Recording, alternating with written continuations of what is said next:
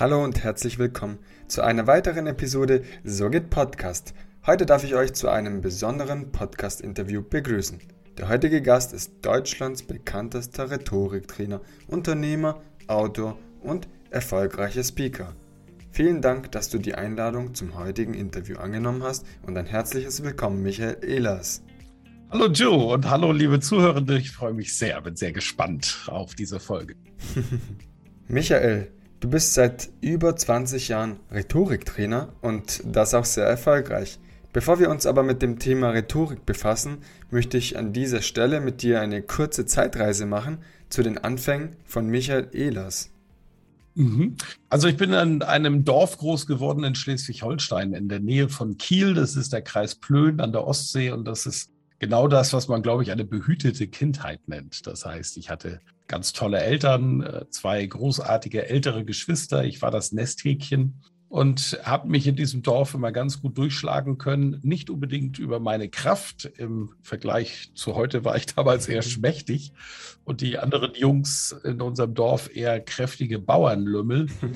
Und ich habe dann halt mich mit dem Wort durchsetzen müssen. Das sorgte dafür, dass ich schon, in, schon sehr früh also ich glaube, in der ersten Klasse ging es los, gleich der Klassensprecher wurde. Später war ich dann der Schulsprecher.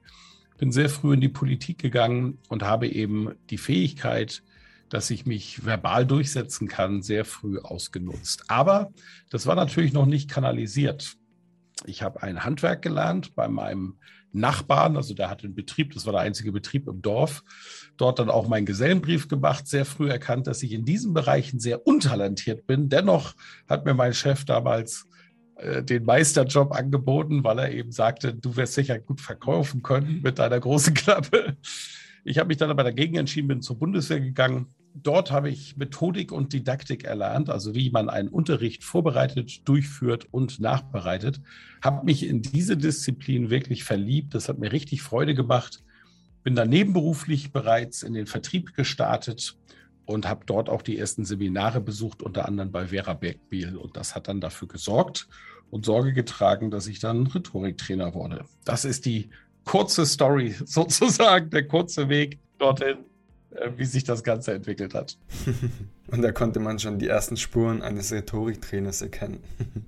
Ja, weißt du, Joe, die Sache hat sich so entwickelt. Ich habe halt festgestellt, wenn ich an mir und meinen Kommunikationsfähigkeiten arbeite, wenn ich dafür sorge, dass ich mehr Kommunikationswerkzeuge in meinem Koffer habe, um unterschiedliche schwierige kommunikative Situationen zu lösen, dann komme ich leichter durchs Berufsleben, aber eben auch durchs Privatleben. Und später, als ich dann Führungskraft wurde, war die Sache relativ logisch, also in sich logisch, dass ich aus dieser eigenen Erfahrung im Umgang mit den kommunikativen Werkzeugen, dass ich das natürlich auch meinen Mitarbeitenden mitgebe. Also habe ich sie auch in Rhetorik trainiert. Und das führte dazu, dass ich ganz großartige, selbstständige, eigenverantwortliche Mitarbeitende hatte, die im Beruf ihre Probleme lösen können, weil sie Kommunikationsfähigkeiten haben und das im Privatleben auch ganz gut auf die Reihe bekommen haben. Und wenn du Beruf und Privatleben gut auf die Reihe bekommst, dann ist die Wahrscheinlichkeit relativ groß, dass du ein sehr zufriedenes und weitestgehend glückliches Leben führen wirst. So wird man Rhetoriktrainer. Ja, kann ich auf jeden Fall zustimmen. Und Michael, ich weiß auch, dass eines deiner Wünsche war, echtem Wissen und Können eine Stimme zu geben. Und klar, das, was du jetzt gesagt hast, daraus kann man sich auch herleiten, woher dieser Wunsch kam. Was war aber der Grund dafür? Also in der Tat ist es so. Das ist meine Mission, echtem Wissen und echtem Können eine Stimme zu geben. Und das hat ja einen Grund, wie sich so eine Mission entwickelt. Das eine ist eben meine Herkunft, wo komme ich her, der eigene Umgang mit den kommunikativen Werkzeugen. Und das andere ist eben, Menschen zu erleben, die alle, jeder Mensch hat unglaubliche Fähigkeiten in sich. Das bringt ihm seine Persönlichkeit mit. Und die sind unterschiedlich. Aber nicht jeder Mensch hat Zugang zu seinen eigenen Fähigkeiten. Und wenn du keinen Zugang zu deinen Fähigkeiten findest, darüber, dass du dir bewusst wärst, was sind meine eigenen Stärken und Schwächen, dann wirst du diese Fähigkeiten auch nicht in was Produktives umsetzen können. Rhetorik hilft, den Blick auf sich selbst zu bekommen, und zwar einen echten Blick mit allen Härten, die dazugehören. Also du erkennst sofort alle Schwächen, aber eben auch allen Stärken. Und diese Stärken dann zu stärken, die auszunutzen die Schwächen zu managen, die kannst du nicht zu Stärken machen. Aber sie, die, du kannst deine Schwächen managen. dann zu verstehen, warum reagiere ich in bestimmten kommunikativen Situationen so, wo doch andere oft aus dem Vergleich heraus viel besser und souveräner agieren. Was ist denn da der Unterschied? Zu verstehen, dass die eigene Persönlichkeit, die im fünften Lebensjahr schon festgeschrieben ist, schuld daran ist, dass wir uns so entwickeln, wie wir uns entwickeln daraus dann abzuleiten, welche Werkzeuge brauche jetzt ich in meinem rhetorischen Werkzeugkoffer, um damit etwas zu machen. Wenn du das den Menschen gibst, dann wächst dieser Mensch. Und das beobachten zu können, wie, wie ein Mensch zu sich selber findet, wie er zu mehr Zufriedenheit findet und über die rhetorischen Werkzeuge dann zu mehr Erfolg kommt, das ist ein Geschenk. Also ich bin altruistisch veranlagt, ich, ich gebe unglaublich gerne. Das ist eben ein Teil meiner Persönlichkeit und es ist gut, wenn Trainer sowas haben aus meiner Sicht. Und ich liebe es, Menschen zu sehen um mich herum, dass sie sich entwickeln. Ja, und wenn du jetzt diese Erfahrungen hast, und die Methodik-Didaktik-Ausbildung bekommen hast bei der Bundeswehr, dann ist ja der logische und normale Schritt. Und dagegen konnte ich mich nicht wehren. Es gab nicht den Tag, wo ich gesagt habe, ich werde Rhetoriktrainer, sondern das hat sich einfach entwickelt. Das, das, und heute ist es halt meine absolute Profession. Ich mache seit 20 Jahren nichts anderes und durfte viele Persönlichkeiten des öffentlichen Lebens, Menschen, die wir aus dem Fernsehen kennen, beispielsweise aus dem Sport und aus der Unterhaltung, Unternehmer, Unternehmerinnen und hunderte von Managern und Managerinnen in den St. Gallner Business Schools ausbilden und zu einer besseren Rhetorik verhelfen. Das ist ein Werdegang, der ich konnte mich nicht dagegen wehren. Die Entwicklung ist hervorragend und es war von Anfang an vielleicht nicht bestimmt, aber man hat sich dorthin entwickelt. Das ist korrekt. Jetzt lässt sich vor allem beim Thema Podcasten sehr viel Wissen transportieren und ich bin tatsächlich zum ersten Mal auf deine Person aufmerksam geworden, dank deines Podcastes Rhetorik. Ich wollte damals mich selbst rhetorisch weiterbilden und oder weiterentwickeln und da warst du mein erster Ansprechpartner, ja? Mhm. Das ist gut, ja. Jetzt ist das Thema Rhetorik auch für Podcaster durchaus interessant und wichtig, würde ich sagen. Und viele Zuschauer sind ebenfalls Podcaster. Deshalb die Frage, Michael, was kann ich als Podcaster tun, um mich rhetorisch weiterzuentwickeln? Ähm, Ju, spielst du irgendein Musikinstrument? nee, tatsächlich nicht. Äh, leider nein. Nee, das macht ja nichts. Aber äh, äh, kennst du jemanden, der ein Musikinstrument spielt? Ja, aus meinem Bekanntenkreis, Klavier und Gitarre. Mhm. Hast du deren Weg, wie sie ein Musikinstrument erlernt haben, ein bisschen begleiten können oder hast du sie quasi kennengelernt, da konnten sie schon ein Instrument spielen? Teils, teils, ja. Gut, der eine Teil ist interessant, nämlich der, die du begleiten konntest, als sie angefangen haben. Das, viele Menschen haben jemanden mindestens in ihrem Bekannten- oder Freundeskreis, die dann gesagt haben, irgendwann mal, ah, ich will Gitarre spielen oder Schlagzeug oder was weiß ich. Es gibt so viele Musiker, dass jeder garantiert jemanden kennt, der ein Musikinstrument spielt. Und ein Musikinstrument zu erlernen ist eine sogenannte Initiationslehre. Das heißt, es gibt Dinge, die kannst du nicht über theoretisches Wissen erlernen, sondern du musst sie erfahren. Und ein Musikinstrument zu erlernen, das gehört dazu. Ich spiele zum Beispiel Gitarre. Und als ich angefangen bin mit 15, mir von meinem Konfirmationsgeld eine Gitarre gekauft habe, das war ganz spannend, weil äh, meine, meine Eltern wollten das nicht. Ich habe es also heimlich gemacht ähm, und habe dann angefangen, bei uns ähm, einen Schuppen, den wir hinten am Haus hatten, rumzudengeln. Und das klang fürchterlich natürlich. Dann habe ich mir ein Buch gekauft, Gitarre spielen lernen von Peter Bursch, habe gelernt, wie man eine Gitarre stimmt, wie man die ersten Akkorde spielt. Und dann war ich sogar schon in der Lage, die ersten Songs zu spielen. Und das war toll. Als junger Kerl konnte ich an die Ostsee gehen und habe Gitarre gespielt und die jungen Damen bezirzt, die dort zum Urlaub kamen. Das war schön, eine schöne Zeit. Aber eins sage ich dir, jeder Gitarrist auf diesem Niveau, der anfängt, die klingen alle gleich. Das ist im wahrsten Sinne des Wortes rumgeschrabbel. Und jeder, der mal auf der Studentenparty war und da irgendeinen erlebt hat, der da gerade so ein bisschen rumdengelt, der kennt dieses Geschrammel. Aber es gibt andere Situationen, Ju. Du machst das Radio an und du hörst zwei Töne und du weißt, ah, Moment, das müsste Carlos Santana sein. Das ist vielleicht Eddie Van Halen, Gary Moore, Mark Knopfler von den Dire Straits, Eric Clapton und, und, und. Wenn du jetzt mal zu den Stars und den großen Künstlern bei diesem Musikinstrument schaust, dann wirst du feststellen, die haben dann irgendwann ihren eigenen Stil entwickelt und auch ihren eigenen Sound. Und das geht natürlich nur über Üben, Üben, Trainieren, Trainieren, Trainieren. Und das ist die Antwort auf deine Frage, Ju. Rhetorik ist ebenso eine Initiationslehre. Natürlich ist es großartig, wenn du Bücher zu diesem Thema liest und Podcast hörst.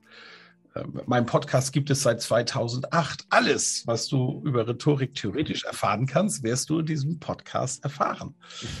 Du kannst mein Buch lesen, das ich auch sehr empfehle. Rhetorik, die Kunst der Rede im digitalen Zeitalter. Das ist ein sehr aktuelles Buch, was eben auch gerade die digitalen Einflüsse in unsere Kommunikation betrachtet und alle wichtigen Werkzeuge der Rhetorik erklärt. Jedoch, wenn du das in der Theorie weißt, ist es das eine. Das ist wie theoretisch Autofahren können. Es ist doch ganz gut, wenn man alles weiß über das Autofahren, wenn du ein paar Fahrstunden gemacht hast, bevor man dich auf die Menschheit zulässt und dich in den Straßenverkehr schubst. Genauso ist es in der Rhetorik auch. Ich habe unglaublich viele Leute erlebt, die auf schlechten Seminaren waren. Ein, ein schlechtes Seminar, es gibt zwei schlechte Formen, nämlich das eine, das ist eine reine Wissensvermittlung, das Druckbetankung, Wissen, Wissen, Wissen. Und das andere, die zweite Form, das ist, äh, wenn, wenn der Trainer und die Trainerin meint, dass ihre Rhetorik so großartig ist, dass die Teilnehmenden die kopieren müssen. Das sind Seminare, da hörst du Sätze wie, und wenn Folgendes passiert, dann sagst du Folgendes. Das ist natürlich Quatsch. Was da für ein Menschenbild dahinter? Dass das Menschenbild dahinter, dass der Mensch nicht selber in der Lage ist, kommunikativ Lösungen zu finden, das ist natürlich Quatsch. Und in einem guten Training werden Rahmenbedingungen geschaffen, dass du Zugang zu deinen eigenen kommunikativen Fähigkeiten erfährst, die du dann trainierst, trainierst, trainierst, trainierst. Also übst, übst, übst und übst. Und das passiert auf meinen Trainings, zum Beispiel auf der Sonneninsel Mallorca. Das ist ein Training für eine gehobene Zielgruppe. Das heißt, zu mir kommen Unternehmer, Unternehmerinnen, Persönlichkeiten des öffentlichen Lebens, Top-Verkäufer, Top-Manager. Ähm, es liegt so bei insgesamt mit hin und zurückfliegen und allen drum und dran musst du so und Abendessen fünfeinhalb, sechstausend Euro investieren für ein Seminar von Donnerstag bis Sonntag. Mhm. Aber es gibt heute ja auch ganz andere Möglichkeiten. Ich habe das Seminar iRhetorik zusammen mit Jochen Schweizer entwickelt. Und dort hast du die Möglichkeit, in Virtual Reality zu gehen. Da kriegt man dann so eine Virtual Reality Brille auf den Kopf, die ist unglaublich komfortabel. Und in so einer Brille sind drei Trainingsräume, wo dir echte Menschen begegnen. Ein Raum ist ein Raum, da sitzen zehn Leute drin. Dann gibt es die Technische Universität der Universität München, die wir haben nachbauen lassen mit 150 Menschen. Und die neue ganz neu haben wir das entwickelt, die Gedankentankenbühne, diese Greater oder Gedankentanken-Videos kennen viele natürlich. Da sitzen 500 Leute vor dir und du bist auf diesem berühmten blauen Gedankentankenteppich auf dieser großen Bühne. Vor dir in der ersten Reihe sitzen bekannte Leute wie Stefan Friedrich, wie Jochen Schweizer, Celine Flores Villas, die Top-Influencerin von LinkedIn, Yvonne de Barg, Schauspielerin und Körpersprachetrainerin. Und ich darf da auch sitzen in der ersten Reihe und die gucken dich an und dann hältst du Vorträge in Virtual Reality. Dein Gehirn kann nicht unterscheiden, nach zehn Sekunden hat es einen sogenannten Immersionseffekt. Es kann nicht unterscheiden, ist das jetzt eine reale Erfahrung oder ein, ein Videospiel. Das Gehirn macht einfach nur eine Erfahrung. Und äh, hier können wir eben gewährleisten über eine Online-Plattform, wo du Stück für Stück die Inhalte bekommst, die Werkzeuge, Lerngruppen, wo du mit den anderen Lernenden dir untereinander Feedback gibst und den Üben in dem virtuellen Raum, dass du einen Monat lang wie ein verrückter Rhetorik trainierst und danach kannst du es. Denn der große Vorteil von Rhetorik gegenüber beispielsweise dem Musikinstrument Gitarre, das zu lernen ist, das Instrument, Ju, das hast du schon dabei das ist deine Stimme und sind deine Sprechfähigkeiten, die du ja schon mitbringst. Und da gilt es dann wirklich mit diesen Werkzeugen trainieren, trainieren, trainieren. Und dadurch wirst du besser und besser und besser. Michael, jetzt hast du an dieser Stelle sehr viele Themen aufgegriffen, die ich persönlich sehr spannend und interessant finde. Vielleicht aber vorab, bevor wir mit der Thematik weitergehen, möchte ich dir noch Fragen zur Rhetorik stellen. Und zwar, mhm. Welche Übungen könnte ich persönlich machen, jetzt auf der Stelle? Jetzt sagen wir mal, ich bin zu Hause und möchte meine Rhetorikfähigkeiten verbessern, mhm. zum Beispiel vor einem Podcast-Interview wie unseres oder auch äh, generell vor einem wichtigen Gespräch, zum Beispiel einer wichtigen Rede vor einer Klasse, Uni oder auch bei der Arbeit. Das sind mir zu viele Settings, weil jedes Setting natürlich seine eigene Übung hat. Wir können aber gerne beim Podcasten bleiben. Gerne. Da habe ich eine großartige Übung für dich. Es wird sicherlich ein paar Podcasts geben, die du besonders gerne magst, wo du gerne zuhörst. Und die Frage ist doch, warum tust du das? Und das ist nämlich eine Frage, die sich viele gar nicht stellen. Wir werden unterhalten Und für diese Unterhaltung gibt es einen Grund. Das sind Persönlichkeiten, die uns irgendwie sympathisch sind, beispielsweise. Aber vielleicht ist es die besondere Art, wie sie Geschichten erzählen. Vielleicht ist es die Art des Humors, die wir dort wahrnehmen. Ähm, vielleicht ist es tatsächlich der Klang der Stimme, der eine ganz massive Rolle spielt, ob uns etwas gefällt oder nicht. Oder es ist die blumige, präzise Art, wie formuliert wird. Und blumig und präzise sind übrigens unterschiedliche Formulierungsformen. Blumig heißt besonders ähm, emotional die Dinge zu erzählen, breit gefächert, Bilder, äh, Kopfkino entstehen zu lassen. Präzise ist hohe Verbindlichkeit in der Sprache, also deutliches Verständnis über das, was dort passiert. Und das mal herauszuhören, was gefällt mir denn da eigentlich an dem anderen oder der oder die Podcasterin, der ich da zuhöre, und das mal niederzuschreiben. Also nicht nur den Inhalt zu konsumieren, sondern mal die Perspektive einzunehmen, warum gefällt mir das eigentlich und niederzuschreiben, was ich dort entdecke. Und dann machst du folgendes, danach hörst du deine eigenen Podcasts. Und jetzt schaust du mal, welche dieser Elemente, die dir bei den anderen gefallen, hast du da eigentlich bei dir schon drin. Und wenn du feststellst, oh, da ist ja noch Luft nach oben in irgendeiner Stelle, dann fängst du an, das zu üben und wirst in deiner nächsten Podcast-Folge ganz bewusst ein Element einbauen. Das reicht schon. Und so, wenn du das jedes Mal machst, wirst du natürlich Stück für Stück und von Folge für Folge besser und garantiert auch mehrere Zuhörende gewinnen. Das ist wirklich ein Tipp, der mir persönlich weiterhilft. Ich höre den einen oder anderen Podcast an und denke mir, okay, echt gut, wie er es rübergebracht hat oder auch seine Emotionen gezeigt hat. Und das Ganze sich aufzuschreiben, sich Gedanken darüber zu machen, das ist wirklich ein Tipp, das dem einen oder anderen Zuhörer auf jeden Fall weiterhelfen kann. Bestimmt, ja. Das heißt, die Übung in diesem Sinne zuhören und aufschreiben und nicht nur konsumieren als reine Unterhaltung. Genau. Das ist dann schon dialektisches Handeln. Ne? Dialektik ist ja die Kunst, die Dinge aus verschiedenen Blickwinkeln zu betrachten und formulieren zu können. Dialektik ist auch eine Kommunikationskunst, die wir nach der Rhetorik ausbilden. Dann bist du also in der Lage, die Dinge nicht nur aus unterschiedlichen Perspektiven zu verstehen, sondern eben auch aus unterschiedlichen Perspektiven formulieren zu können. Und das bringt viele, viele Vorteile, weil du beispielsweise im Verkauf natürlich immer eine Argumentationskette mehr zur Verfügung hast, wie jemand, der seinen Standardtext dort aufsagt. Ne?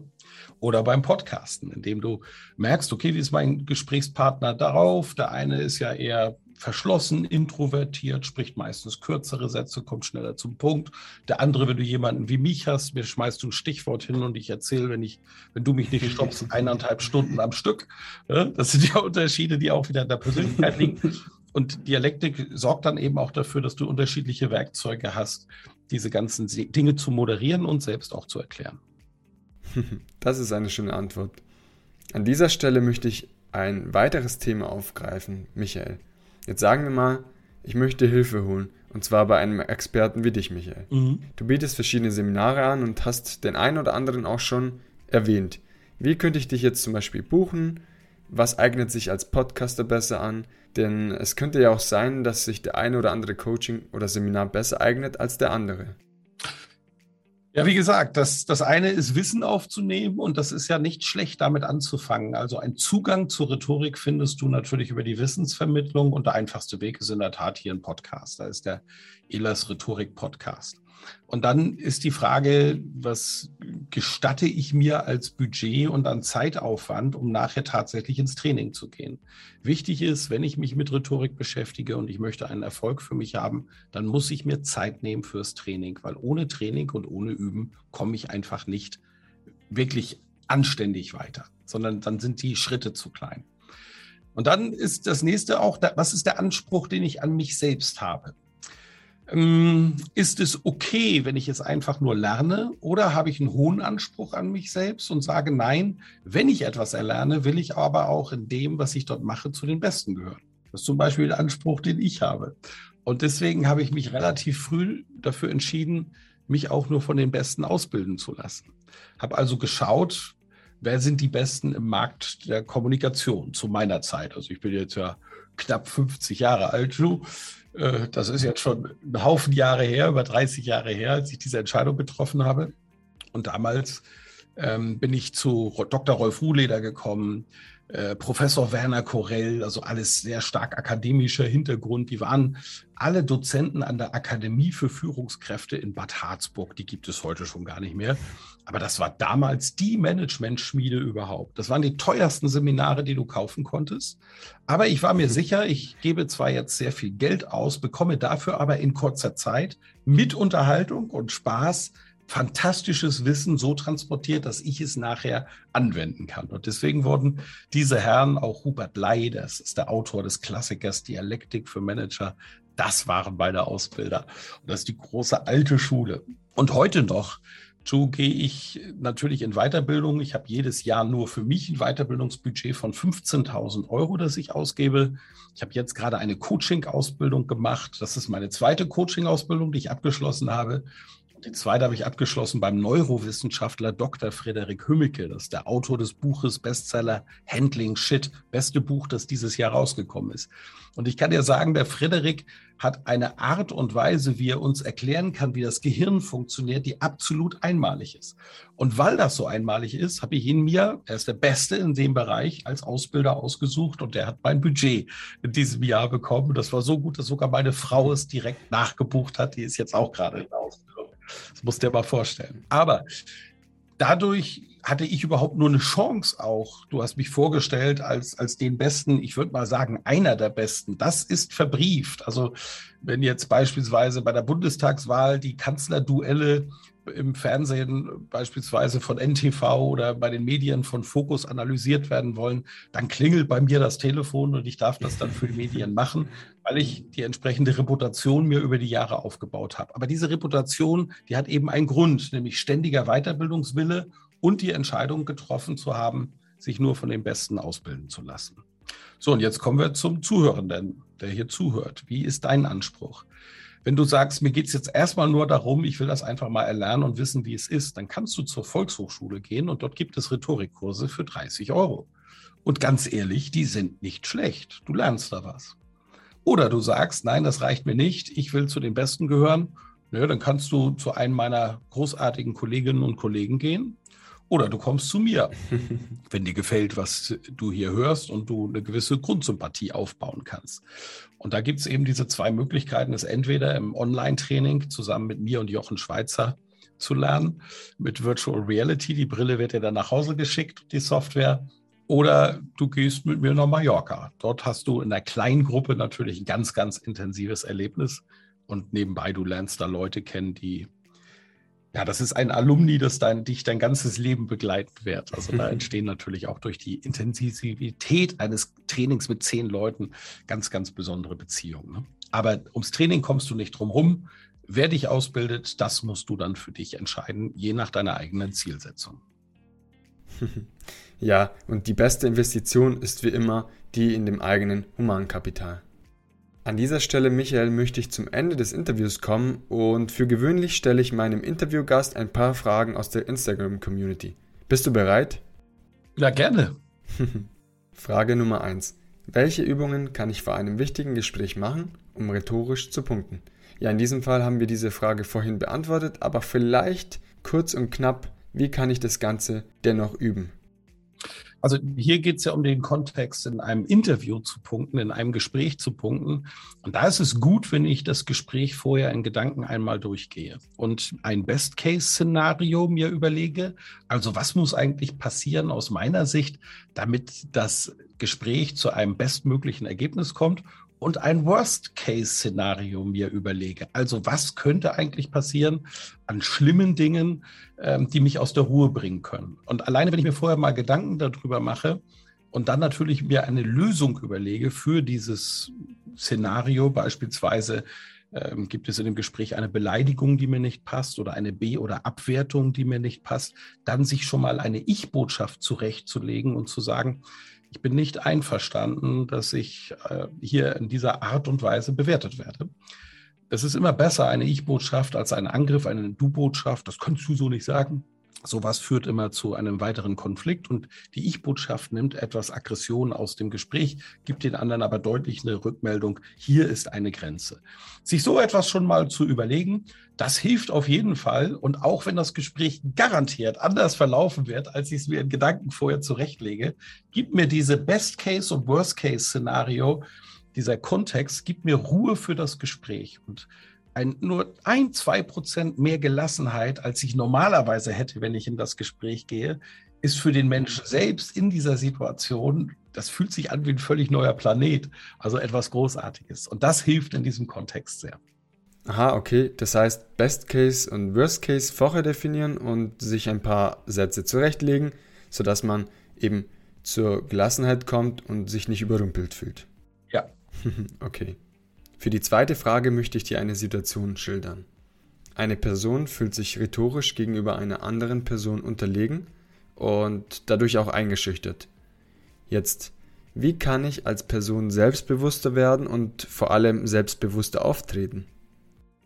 Mhm. Also äh, grundsätzlich durch Training, weil es hat einen Grund, wenn der andere rhetorisch stärker ist. Also zwei Dinge können passieren. Das eine ist, er ist in seiner Persönlichkeit, da gibt es einen Wert, den man messen kann in einem Persönlichkeitstest, der sich Deep Ocean nennt, tiefer Ozean, Deep Ocean. Und dort kannst du deine Extravertiertheit messen lassen. Und die Extravertiertheit besteht aus zwei Punkten. Das eine ist Enthusiasmus, also Begeisterungsfähigkeit. Und das zweite ist soziale, verbale Durchsetzungsfähigkeit. Und wenn da jetzt jemand ist, dem ich begegne, der einfach in sozialer, verbaler Durchsetzungsfähigkeit einen höheren Wert hat wie ich, dann fühle ich mich oft schon rhetorisch unterlegen, was überhaupt gar nicht sein muss. Das ist einfach jemand, der eine große Klappe hat. Und das heißt noch lange nicht, dass das, was er sagt, auch vernünftig ist. Und dort dann zuzuhören, also erstmal wirklich zuzuhören, was, was wird überhaupt gesagt, ähm, sich Fragen zurechtzulegen, weil man durch Fragen Zeit gewinnen kann, den Ball zurückspielen kann zu dem anderen und wenn es nur ist, kannst du mir das nochmal erklären? Ich habe es nicht verstanden. Das kann man natürlich nur einmal machen, diese Technik, und nicht in einem Gespräch dreimal. Das weckt dann albern. Aber einmal wird es funktionieren und die kannst du noch andere Dinge zurechtlegen. Das wird dir schon mal helfen.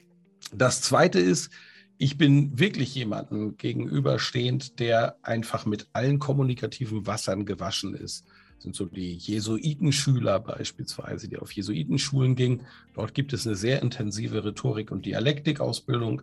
Ich kann dir mal vier berühmte Jesuiten nennen. Das ist Heiner Geißler, Josef Goebbels, Oskar Lafontaine und Fidel Castro. Also vier bekannte Politiker im gesamten politischen Spektrum von hart rechts nach hart links, alles dabei.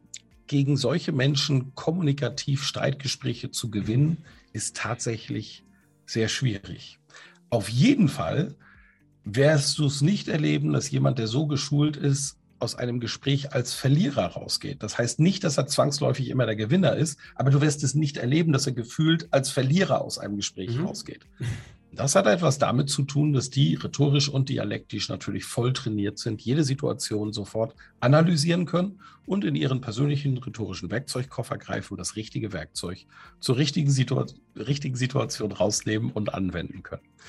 Tja, wenn du dem gegenüberstehst, den kannst du natürlich nur beikommen, indem du dich selbst bewaffnest, also deinen eigenen Werkzeugkoffer vergrößerst. Und dann sind wir wieder beim Punkt. Ohne Training wäre das nichts, Joe. Das heißt, umso mehr ich trainiere, desto größer der Rhetorikschatz, den ich äh, habe und worauf ich zurückgreifen kann. Ja. Und das ist auch die größte Waffe, die ich in solchen Situationen anwenden kann, oder? Ganz genau. Wenn wir Menschen begegnen, die in allen kommunikativen Situationen wirklich in allen souverän wirken, die in stressigen Situationen auch humorvoll sein können, dann kannst du davon ausgehen, dass die in ihrer Erziehung und später dann über Trainings einiges an Werkzeugen mitbekommen haben. Und die in diesem Fall auch einiges richtig gemacht haben, was ja. die Rhetorik angeht. Ja, genau. Michael, zum Schluss unseres Interviews möchte ich dir noch eine letzte Frage stellen. Und ich weiß auch, dass wir sehr viel über Rhetorik gesprochen haben. Doch welchen Tipp hast du an anderen Podcaster, die sich rhetorisch weiterentwickeln möchten? Vielleicht einen Tipp, den jeder sofort ausüben kann. Hörst du deinen eigenen Podcast gerne? Ist die Antwort ja, dann hast du sehr viel richtig gemacht. Ist die Antwort nein, dann hast du eine Menge zu üben. Das ist der letzte Tipp, den ich mitgeben kann. Du musst Spaß daran haben, deine eigene Kommunikation zu erleben. Das ist der Punkt. Aus der Metaebene heraus, also wirklich als Zuhörender. Dann ist es gut. Und das ist von dir ein schöner Schlusssatz, Michael. Ich persönlich konnte aus diesem Gespräch auf jeden Fall sehr viel über das Thema Rhetorik lernen. Und liebe Zuhörer, ich hoffe, ihr konntet ebenfalls den einen oder anderen Tipp für euch mitnehmen. In diesem Sinne möchte ich mich bei allen Zuhörern bedanken und vor allem bei dir, Michael, für das sehr interessante und lehrreiche Gespräch. Du bist Unternehmer, Autor, Speaker und Rhetoriktrainer. Vielen Dank, dass du an diesem Interview teilgenommen hast und wir werden sicherlich weiterhin viel von dir hören und vielleicht besucht der ein oder andere Zuhörer einen Seminar von dir, physisch oder auch virtuell, wie wir gelernt haben. Würde mich sehr freuen. Vielen herzlichen Dank für das tolle Interview. Und ja, schaltet gerne auch mal beim Elas Rhetorik Podcast ein. Da gibt es ganz unterschiedliche Kommunikationsformate mit großartigen Gästen und, und Top-Experten auch. Würde mich auch sehr freuen, wenn ihr mal rüberschaltet. Vielen Dank, Michael. Hat dir diese Folge gefallen, so zögere nicht und erzähle Freunden und Bekannten davon. Außerdem besuche doch Sogit Podcast in den sozialen Netzwerken und lass liebe Grüße da. In diesem Sinne wünsche ich dir eine gute und erfolgreiche Woche. Wir hören uns wie an jedem Montag wieder, gestärkt vom Wochenende. Bis dahin alles Gute und ciao ciao.